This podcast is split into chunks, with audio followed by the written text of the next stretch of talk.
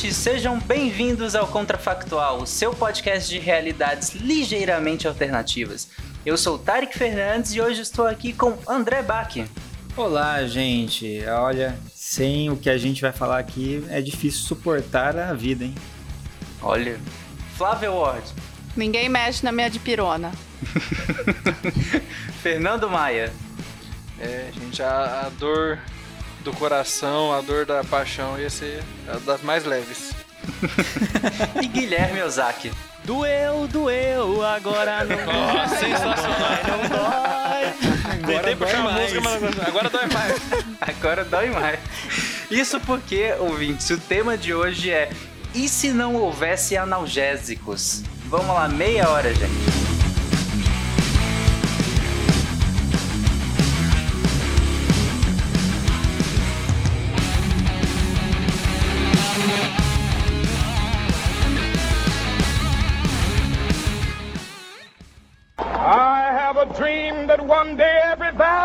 Shall be exalted. Then they will have my dead body, not my obedience. That's one small step for man, one giant leap for mankind. Problem. A nação quer mudar. A nação deve mudar. A nação vai mudar. A maior potência do planeta é alvejada pelo terror.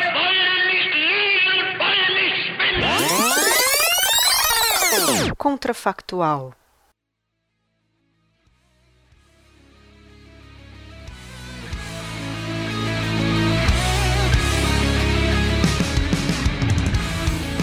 Vou começar já uma coisa bem catastrófica, mas assim, eu fico imaginando, eu sou uma pessoa que sofre de enxaqueca. E quando minha enxaqueca tá começando, a minha é daquelas que vem aos poucos, eu consigo identificar. E aí eu já tomo o meu analgésico é, para já cortar de cara. E se eu não faço isso, ou não tenho acesso a esse analgésico tão rapidamente, ela se instala e aí pode durar um bom tempo, né? E, e é muito incapacitante, no sentido de que qualquer outras dores, assim, que são dores mais é, comuns das pessoas se queixarem, uma dor na costa, uma dor no joelho, uma dor na perna, machuquei jogando futebol, você muitas vezes encontra ali uma posição, alguma coisa assim que te deixa um pouco mais confortável, aí você consegue ler alguma coisa, assistir uma série, etc. E a dor de cabeça você não consegue. Uma enxaqueca, não tem pra onde então, fugir, né? É, e várias outras Eu dores também tenho, assim, é foda. E, e dores neuropáticas que são muito, né, difíceis de tratar e tudo mais é, fazem isso. Então, o que eu acredito que é uma das, dos maiores impactos de parou de existir analgésico é que as pessoas iriam ficar muito mais é, com muito mais dificuldade de lidar com essa dor e eu acredito que aumentaria bastante o número de taxas de suicídio. Acabou o esporte. Acabou o esporte. Acabou o esporte. ESPN, Fox Fala Sports. do alto nível, principalmente, nada. né? Do, com certeza. Do, até o rachão de final de semana falou o quê? Eu vou lá pra sentir dor pra sempre? Deixa quieto, né? Não, mas veja bem, o rachão do final de semana, por exemplo, você tem gelo, você tem compressa, tem. Tem outras, álcool, né? Pra tomar. Né? É, vá, entendeu? Então tem essa possibilidade. Agora, assim, obviamente, essa parte do, dos esportes aí de, de alta performance ia ficar mais limitado. A Olimpíada ia ser xadrez. Eu vou aproveitar e puxar um negócio que o Maia falou do álcool. Isso eu acho que seria uma coisa. ia aumentar muito o caso de alcoolismo. Porque assim, a. O álcool é algo que a gente pode, né, se auto-administrar. Se você é maior de 18 anos, você, né, tem capacidade de comprar. Algumas pessoas com menos disso compram, mas saibam que é ilegal isso, né? Principalmente quem está vendendo. Mas o que acontece é que uh, o álcool ele acaba ativando algumas vias é, internas nossas, né? Para, de modo semelhante com alguns analgésicos atuam, né? Então, inclusive, a gente já sabe hoje que o álcool ele atua também via mecanismo opioide. O que quer dizer isso?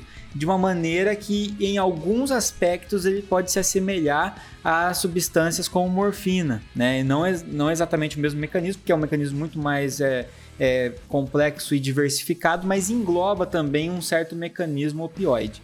Esse mecanismo opioide que eu acabei de citar aqui também é o mesmo que faz com que a gente consiga tratar a nossa própria dor, suportar a dor né, e, e modular a nossa dor. Tem situações que a gente precisa de uma modulação de dor, que a gente não pode ficar parado sentindo dor né? E inclusive, por exemplo, a própria dor do parto, né? Que ela consegue ser modulada, é dói muito, mas a mulher consegue suportar graças a esse mecanismo opioide endógeno. Quer dizer, nós temos dentro da gente analgésicos. A gente consegue liberar os nossos próprios analgésicos. Quando a gente toma algum analgésico forte, né, tipo morfina de fora, a gente está tentando reforçar esse sistema. E o álcool também tem parcialmente um pouco desse sistema. Na ausência de medicamentos que a gente pode sair e comprar na farmácia num caso de dor, é possível que muitas pessoas passassem a tentar é, utilizar o álcool. Porém, a dose que você precisaria seria sempre uma dose relativamente alta, e isso contribuiria muito para que, que a dependência acontecesse, instalasse. As, em, as empresas que investiriam na dipirona no paracetamol iriam investir em álcool. Eu tenho, tenho duas colocações para fazer a respeito da, da fala do Bach. A primeira, é, você ia ter que se manter bêbado, né? Porque a ressaca, geralmente, as pessoas curam com, né? É. é analgésico. O, o, o, criador do ibuprofeno, na época, tinha só aspirina ali, mas ela causava problemas gastrointestinais de sangramento um pouco mais é, com, com uso contínuo. O cara que desenvolveu o ibuprofeno estava em fase de teste ainda. Ele foi no laboratório dele e tomou 600 miligramas, o, o pesquisador, por causa de uma ressaca. E aí ele é, falou, é, funciona então, mesmo essa porra. Então, aí se não tivesse, você ia ter que se manter nesse estado de embriaguez, que não ia fazer a gente durar muito tempo. E a outra coisa, já que você tocou no assunto da gravidez e a dor do parto, é culturalmente, né, conhecido, não estou falando cientificamente, prestem bem atenção, culturalmente já todo mundo sabe dessa história que nós mulheres temos uma resistência maior à dor. Então, a probabilidade da gente conseguir dominar esse negócio mais rapidamente aumentaria. Porque vocês iam ficar tudo assim, é, é, é. Aí a gente ia ficar, é, é, é, é, e ia continuar fazendo o que tem que fazer mesmo. Porque... Imagina um homem com gripe nesse cenário, hein? Imagina. Morreu. Morreu. Bom, é, falando especialmente de orto... na parte ortopédica, a gente na a fisioterapia tem algumas técnicas que têm o poder analgésico, né? Principalmente a parte de eletroterapia, mesmo a própria aplicação do gelo, às vezes dependendo do caso, se for um caso mais crônico, de repente a aplicação de calor, são técnicas que produzem uma analgesia, né? Não é não por tempo prolongado, é por um período curto, mas de repente poderia aumentar, né, nas clínicas de fisioterapia os, os casos de dor, né? A gente estava já pensando que você vai ficar rico, Guilherme. É, eu acho, as não pessoas, ruim não, viu? As pessoas eu acho que iam valorizar muito o tratamento não farmacológico e iam, na verdade, muitos iam descobrir o poder do tratamento não farmacológico para alguns tipos de condição, como por exemplo a fisioterapia, que muitas vezes é o que vai tratar a raiz do problema ali, né? E vai fazer com que a pessoa não só deixe de sentir dor na hora, mas também é, melhore a sua condição de dor depois, né? Mas aí uma coisa que é interessante e que remete ao outro contrafactual que a gente gravou, que foi o dos antibióticos, que quando a gente falou que com a, é, os antibióticos desaparecendo, iriam é, proliferar as pseudociências tentando, né, terapias alternativas tentando fazer com que conseguisse enganar a população para tentar tratar alguma doença aí, né, e não conseguir tratar a infecção. Só que naquele cenário, a, a pessoa ia fazer uso de uma terapia alternativa e o, o microorganismo ia continuar proliferando e ele ia morrer da mesma forma. Agora, aqui nesse cenário, as terapias alternativas elas iriam é, também ganhar muita força e elas iam ganhar força em alguns ia ganhar mais força, porque em muitos casos a gente já sabe que o efeito placebo ele tem ele é muito proeminente na analgesia. Porque, como eu falei para vocês, a gente tem essa produção dentro da gente desses, dessas substâncias, como endorfinas e etc. E já se sabe que o, o, efeito placebo, parte desse efeito, ele é mediado via uma expectativa que a gente tem de melhorar da dor quando a gente faz um determinado tratamento, quando a gente utiliza um medicamento. E aí, essa própria expectativa já faz com que a gente libere essa substância dentro da gente. Então, sempre que a gente toma um analgésico, parte desse efeito é do analgésico, sim, mas parte desse efeito também é, é um pouco do placebo, né? Até por isso a gente testa medicamentos versus placebo e tal, mas isso é muito proeminente quando a gente fala de analgesia. Né? Então, não quer dizer que a dor que a pessoa sente é de mentira, por isso que ela passou. Não, a dor é verdadeira, mas o efeito placebo é quando a gente acaba tendo esse efeito só pela expectativa de que a gente vai melhorar. Tem vários fatores, igual eu estava lendo ontem a respeito desse negócio da dor da mulher e da dor do homem, né? É, essa, essa relação que tem. Eles ainda estão estudando a, as, as diferenças é, para trazer mais conforto, tanto para um gênero quanto para outro. E, e, e, as, e essas, essas várias diferenças, elas envolvem diferenças sociais, culturais, é, é, muita coisa envolvida, não é só assim, ah, o nervinho passou para o outro, a informação, não, é, é muita coisa envolvida e, e que, igual você pontuou nessa, nessa parte do efeito placebo, né? Então, referente à dor, é, é, tem, tem muita coisa mesmo para ser levada em consideração. É, vale lembrar que esse cenário que a gente está fazendo aqui, né, que parou de existir analgésico do nada é, para a população toda, né, é um cenário muito escalonado de situações que a gente já viu e já vivenciou enquanto humanidade, que é, por exemplo, num cenário de guerra, onde você tem muitas lesões acontecendo e tudo mais, e ao mesmo tempo você tem baixa quantidade de recursos que vão se esgotando, é, de pessoas indo para a guerra e aí a morfina, o estoque de morfina acaba do nada. Então é um cenário é, controlado no qual acabou o analgésico e as pessoas continuam ali sofrendo lesões graves. E existem casos, relatos da pessoa, do, do, dos enfermeiros, do, da equipe médica local pegando água, por exemplo, né, água do mar, água salina ou soluções que não são é, é, analgésicas, né, e aplicando para o soldado, falando que tem morfina ali e o cara aguentando a cirurgia como se tivesse usando o analgésico. Né? Então a gente vê que o efeito placebo ele tem uma força muito grande quando a gente fala de analgesia. Por isso que eu acho que é, tratamentos é, pseudocientíficos que prometem analgesia acabariam tendo bastante. Quanto mais confiança as pessoas depositassem nisso, maior elas sofreriam desse efeito placebo. E por isso, ao contrário do outro cenário que a gente falou dos antibióticos, elas as alternativas ganhariam mais força e, inclusive, poderiam acabar ganhando é, uma sensação de credibilidade, embora aquela substância não tivesse presente ali dentro, não tem nada tratando de verdade, né? Mas a, a nível a nível de população, a nível doméstico, é, faz sentido, que essa questão do placebo, né, acabar funcionando e até algumas medicinas, entre aspas, alternativas acabarem emergindo, prometendo várias coisas e, e entre aspas, entregando, né, afinal o que está entregando é endógeno. Mas, a nível hospitalar, como que seria? Porque a nível hospitalar não tem como, né? Até porque vai ser disseminado que não existem mais analgésicos. Então você sabe que se você for fazer um tratamento, você não tem analgésicos. Eu queria ver isso com o Guilherme e com o Maia. É igual assim, se eu quebrar a tíbia, por exemplo, será que não tendo analgésico, eu vou precisar fazer toda aquela imobilização? Ou aí, por causa da dor que eu tô sentindo, eu não vou querer nem pensar em me mover? Dependendo como tiver o osso, você vai ter que fazer uma redução para aquele osso solidificar, transformar o calo ósseo. Então, a redução ia ser mor ia ser morder, ia ser com álcool na cabeça, igual era antigamente. Mas eu digo a imobilização do membro. Será que é, seria necessário? Porque você tá com dor, você não vai botar o pezão no chão, né? Aí você vai fazer aquela. Vocês estão entendendo o que eu tô dizendo? Entendi. Não, eu acho que a imobilização. Bom, eu não, não sou dessa área, mas a imobilização ainda seria importante. Só que as pessoas ficariam com mais dor. Ah, porque imobilização seria pra pessoa, no máximo, para poder não relar, mas eu entendi.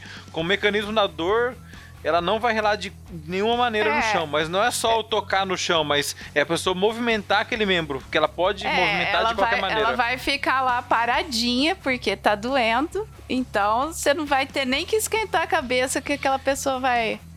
Fazer Mas não tem como, movimento. porque por mais que a pessoa esteja parada, na hora que ela vai andar, a gravidade faz, faz a articulação se movimentar.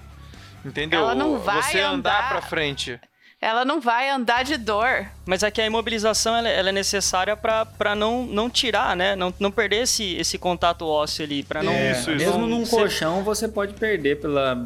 É, isso. Exatamente. Isso. Para acontecer a cura, né? Para acontecer a cura, a cura tem que ser pela imobilização. Isso. Agora, uma coisa que né, a gente está discutindo é que assumiram os analgésicos, mas num contexto em que não se tem analgésicos, nem opioides, né, e nem os, os é, anti-inflamatórios, analgésicos ali, a gente tem, mas ainda mantendo-se uh, os anestésicos, e a diferença entre anestésico e analgésico vem do próprio nome, porque a analgesia vem de diminuição de dor, que é a algesia, é, então é inibe vias da dor, e anestesia daí já vem do, do, termo que significa sensibilidade, né? É redução de qualquer sensibilidade. Por isso que quando você anestesia, você às vezes não sente o tato também, não sente temperatura, etc. É, se os anestésicos continuassem funcionando, é possível que a gente inclusive usasse anestésicos para tratar dores. É, a gente usaria e a gente às vezes usa, pra, não só para prevenir a dor numa cirurgia ou numa coisa assim, mas também a aplicação de anestésicos em, em, em regiões específicas ou às vezes casos em que fosse necessário induzir uma anestesia geral para que a pessoa parasse de sentir dor por algum tempo. Então, em vez de eu tomar gotinha de dipirona, eu ia tomar gotinha de, de acepran. Ketamina na veia ia ver, ia ver elefante. Aí no caso o nível, o número de internações aumentaria muito, né? Porque você não pode liberar o paciente para tomar um analgésico em casa, afinal não tem. Mas uh, até imagina outro cenário, Tarek. Tem pessoas que têm dores crônicas que ele chega num momento da vida dele que a pessoa deixa como se fosse um caninho na coluna que esse caninho vai entrando anestésico. Hum, não sei se o ouvinte está me entendendo. Então, eu não lembro o nome disso, se alguém lembrar, pode até puxar aí depois num outro momento para o editor colocar. Mas esse mecanismo de injeção de anestésico dentro da medula seria algo mais comum, que a pessoa consegue, por exemplo, fazer em casa isso daí. É, você deixa um preparar, é, preparados para isso e a pessoa faz uma, tipo, uma infusão, é como se fosse uma, uma bomba de infusão, né? Considerando nesse cenário que nós ainda temos a anestesia. Então, nesse é, desse contexto, acredito que muitas das práticas que hoje nós temos de analgésicas seriam talvez substituídas por práticas anestésicas, né? E aí o que demandariam internações, o que demandaria um cuidado médico mais de perto, né? E inclusive impactaria na, na questão do, do emprego. Porque essas pessoas não seriam mais tão produtivas, acredito, né? É, teria afastamentos muito mais longos e com muito mais frequência. Porque hoje em dia, uma pessoa, se você, né, tá lá, você tem que trabalhar hoje, é, amanhã, hoje, o horário que você está ouvindo aí o, o podcast você está com uma dor de cabeça, você vai lá e toma um analgésico, ou uma dor na, na lombar, e toma analgésico, você vai lá e trabalha, né? Mesmo assim. Então, raramente você, a não ser que essa dor persista, que, que mesmo com o uso de analgésicos não está resolvendo, aí que às vezes acaba acontecendo de pedir um afastamento, de, de fazer realmente uma investigação melhor do que está acontecendo. Então, esses, esses tratamentos de dores mais agudas é, e pontuais que a gente consegue controlar sozinho com autocuidado, pensando no autocuidado racional aí também, né? É, provavelmente deixaria de existir. Ia ser bom fazer fazer qualquer procedimento em vaca, né? O cavalo. Nossa, Nossa senhora, é, gente. A gente aí eu acho que teria uma coisa que seria utilizado e que também é, um, é, desesperador. Eu não sei até que ponto isso, como é que funcionaria, funcionariam os comitês de ética, tanto animais quanto humanos, mas do uso de relaxantes musculares. Né? Os relaxantes musculares funcionariam para paralisar o indivíduo, pelo menos para que você possa fazer a cirurgia, mesmo com ele sentindo dor, mas que para você possa conseguir fazer sem que ele se mexa e, e realmente comprometa a vida dele. Né? Nossa, isso é, desesper... isso é desesperador. tem, tem contos de terror disso, né? Com certeza é, terrível. Mas esse cenário eu acho que ainda não tá ruim o suficiente. Eu acho que dá para dar uma piorada nele. E se, junto com os analgésicos, também não existisse os anestésicos, como nós falamos aqui, que seriam talvez de escolha. Também não temos mais anestesia. E agora? Eu acho que, assim, no primeiro momento, é, ia aumentar mais o que o Bach falou em relação a terapias alternativas. É, e não só a parte das terapias alternativas não científicas, mas aquilo que sabidamente a gente sabe que aumenta analgésico endógeno. Por exemplo, o bom humor. As pessoas iam buscar ficar mais bem-humoradas, então o show de stand-up ficaria mais lotados, talvez. Ah, ah, o trabalho da psicologia seria muito trabalho mais Não, seria essencial porque a, uma terapia cognitivo-comportamental, né, é algo assim que pode ajudar você a lidar com essa dor. Para você ajuda toda a terapia para você tentar modular essa dor, como por exemplo a meditação e aumentar muito a procura. Eu acho que a busca pela religião ia ser muito grande, já que você não, como você não consegue se livrar da dor, tenta buscar um significado para aquela dor e para sua vida. A gente não ia conseguir conseguir fazer a contro controle não, né? Mas é controle populacional para acompanhamento, na verdade, de fauna silvestre, assim, fazer estudo de fauna silvestre não ia ser possível mais, porque, né? Quando você vai, ah, vou ali, vem cá, oncinha pintadinha. não, não vai, não, não rolaria de fazer nada dessa desse É, boa esquema. parte dos proced- vários procedimentos veterinários também, né? Desde procedimentos odontológicos até Mas esse é um cenário que a gente tá falando que não existe também, é, porque assim, que nem eu falei pra vocês, embora não existam os anestésicos, não existam os analgésicos, ainda assim você pode pegar um, um fármaco... Uma corda, né? É, um, Uma um relaxante, corda. mas um, mas um relaxante muscular existe, então ele não vai conseguir se locomover, né? Então, se você der uma dose, o curare, que já era usado pelos índios lá para derrubar um pássaro que tá voando e imobilizar ele para poder depois matar e consumir, Hum, entendi, é, entendi. poder, continuaria funcionando. Então, uma droga que relaxa, só, só uma via de relaxamento muscular, não, não tira dor, né? E, não, e a pessoa é, pode ser, para o ser humano seria a gente imaginar nessa situação, você deitado, acordado, é, só que sem conseguir se mover, sentindo toda a dor do procedimento. Mas você não vai se mexer não vai. A cirurgia vai acontecer. O quão traumático isso vai ser, por isso que eu falo da psicologia, né? É, Qual mas- seria o impacto disso, por exemplo, no pós-operatório, ou até mesmo no, no, no transoperatório, na questão de- do estresse do, do paciente, vai estar lá em cima, né? Esse paciente está sentindo dor, tanto o animal quanto o, o ser humano. Eu acho que existiria uma equipe, assim, um psicólogo ele faria parte da equipe médica é, pré-cirúrgica, é, no sentido de ser, assim como existe o anestesista, ele não, essa figura basicamente não conseguiria trabalhar né, sem um anestésico, sem nada, mas teria a figura do, do, do psicólogo ali, da equipe médica que iria trabalhar o psicológico do paciente. É, assim como hoje em dia, né, cada vez mais se trabalha o psicológico da, da, da gestante que vai parir pelo parto natural e pelo parto natural sem o uso de analgésicos, é, você teria lá aquele indivíduo que ia ajudar na preparação do indivíduo, falando, ó, o negócio vai doer mesmo, é assim, blá, blá, blá, vai ser horrível, mas a gente vai tratar de tal forma. Então, trabalhar a cabeça da pessoa antes e depois, né? E outras estratégias, como eu falei, a meditação, porque por mais que a pessoa, você mobilize ela, é, a dor muda parâmetro fisiológico durante o procedimento cirúrgico. Exatamente. Então, a pressão aumenta, a frequência cardíaca aumenta, isso atrapalha, porque sangra mais. Então, por mais que você faça isso, você tem que ter outras drogas para poder controlar isso. Então, os procedimentos cirúrgicos iam aumentar muito tempo cirúrgico, as complicações iam ser muito graves no intraoperatório. Eu, eu, ia, eu ia logo ficar bem amigona, chegadíssima de Guilherme. E, e seria do, do- time do gelo, entendeu? Gelo e fisioterapia pra tudo que fosse possível. E, e aí a gente não está considerando realmente o álcool como um, é, um, anal- um analgésico anestésico. Não sei se a gente está considerando, mas talvez o álcool passasse a se tornar medicinal no sentido de ter as doses corretas. E já existe o etanol, é usado medicinalmente, mas para geralmente para intoxicações por metanol, né? Baque, é, meu amado, Baque. As pessoas, mesmo com todos esses analgésicos, anestésicos e coisas que a gente tem, as pessoas tomam álcool sem necessidade nenhuma. Imagina necessitando se alguém vai tomar na dose certa. Não, mas eu não tô falando para as pessoas tomarem, eu tô falando do, do, do hospital existir as ampolas de protocolo álcool, de- de- um protocolo de administração de né? álcool de anestesia, de analgesia pelo álcool, entendeu? Aí as pessoas iam querer escolher, escolher o álcool puro malte, o álcool. Esse centro cirúrgico tá divertidíssimo. Tem psicólogo, tem, tem massagem, tem, é, tem meditação, tem bar, tem tudo dentro desse centro cirúrgico. Tá, tá uma beleza. Não é? Deus meu.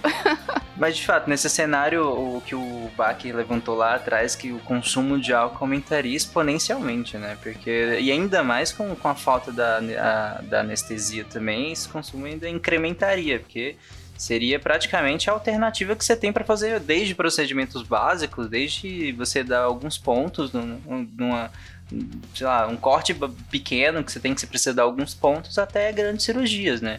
Aliás, uma, uma- pergunta bem rápida. Grandes cirurgias seriam possíveis ou, ou não? Transplantes? Putz, cara, é assim, já antes é, do, do advento também dos analgésicos, a gente tinha cirurgias assim muito precárias, né? Então é muito difícil a gente estimar, né, como é que seria, mas já foi feito, por exemplo, amputação de membros, etc, sem nenhum tipo de analgésico, né? Agora a consequência é aquilo que a gente falou. O quão, o quanto isso, que impacto isso teria? Você conseguia algum certo controle do indivíduo, tanto do movimento para que ele fique parado, quanto dos parâmetros ali fisiológicos para que você consiga controlar para executar a cirurgia, possivelmente talvez possa ser feito, né?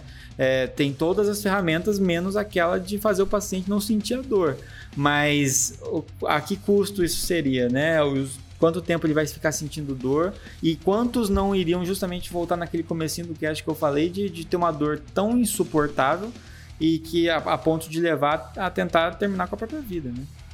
Uma, uma coisa que eu, que eu pensei aqui, que provavelmente aí todo mundo ia liberar maconha, né? Sim. Pra, dar- pra Ah, dar com uma- certeza. Muito provavelmente, né? Com certeza. Várias drogas. Se a gente puder, então, usar assim, tá, é, num cenário em que a- as outras drogas permanecem, é, várias delas iriam é, ser utilizadas, né?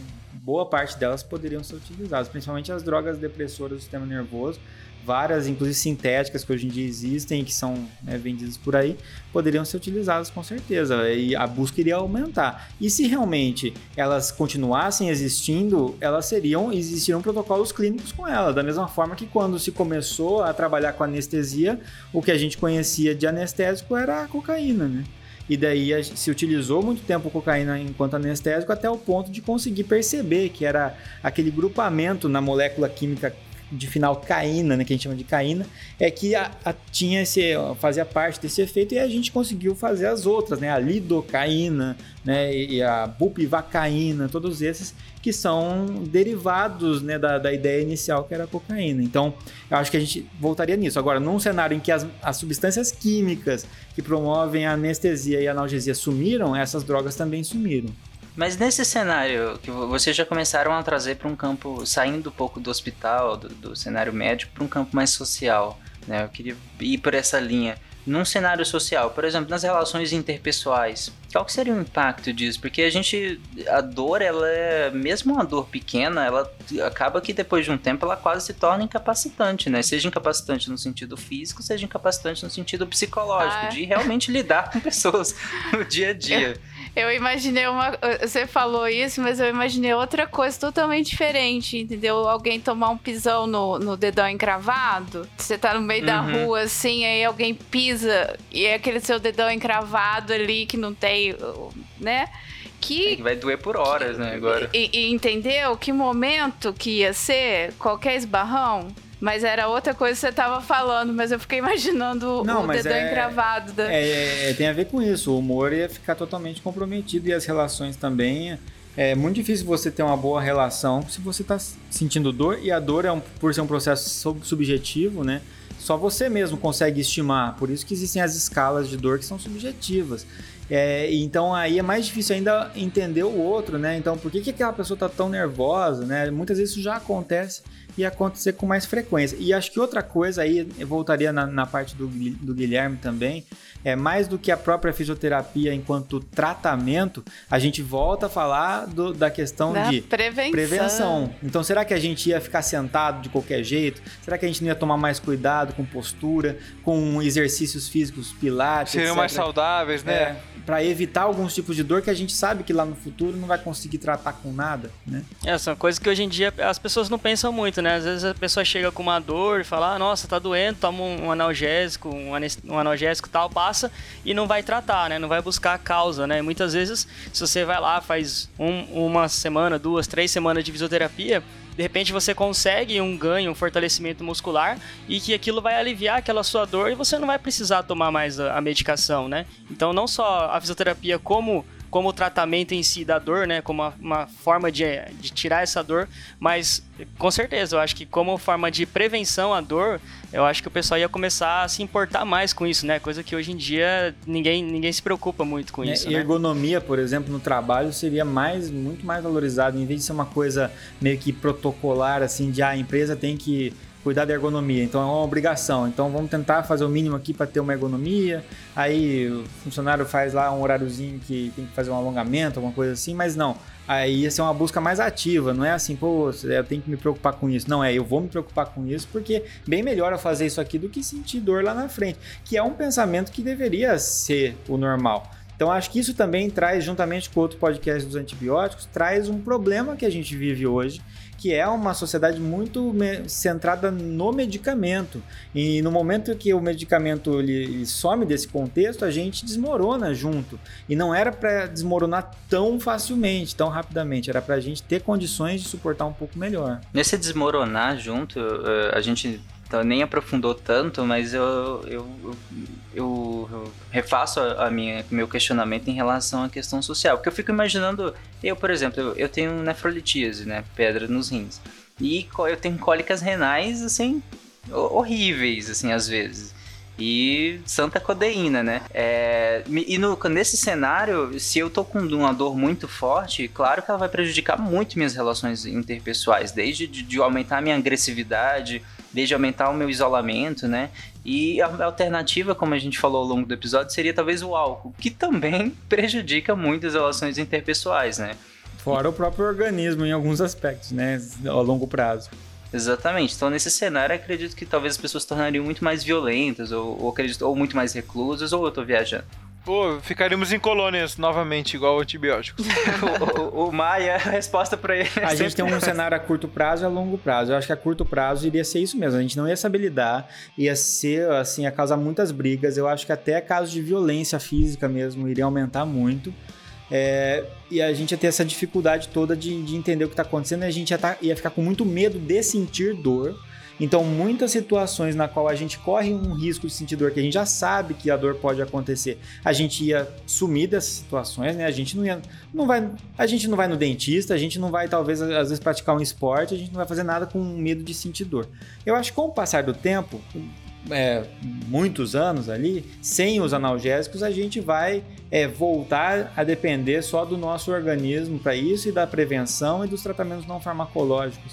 E aí a gente talvez até adquira um novo contexto é, cultural e social que pode modificar a forma como a gente lida com a dor e como a gente entende a dor também.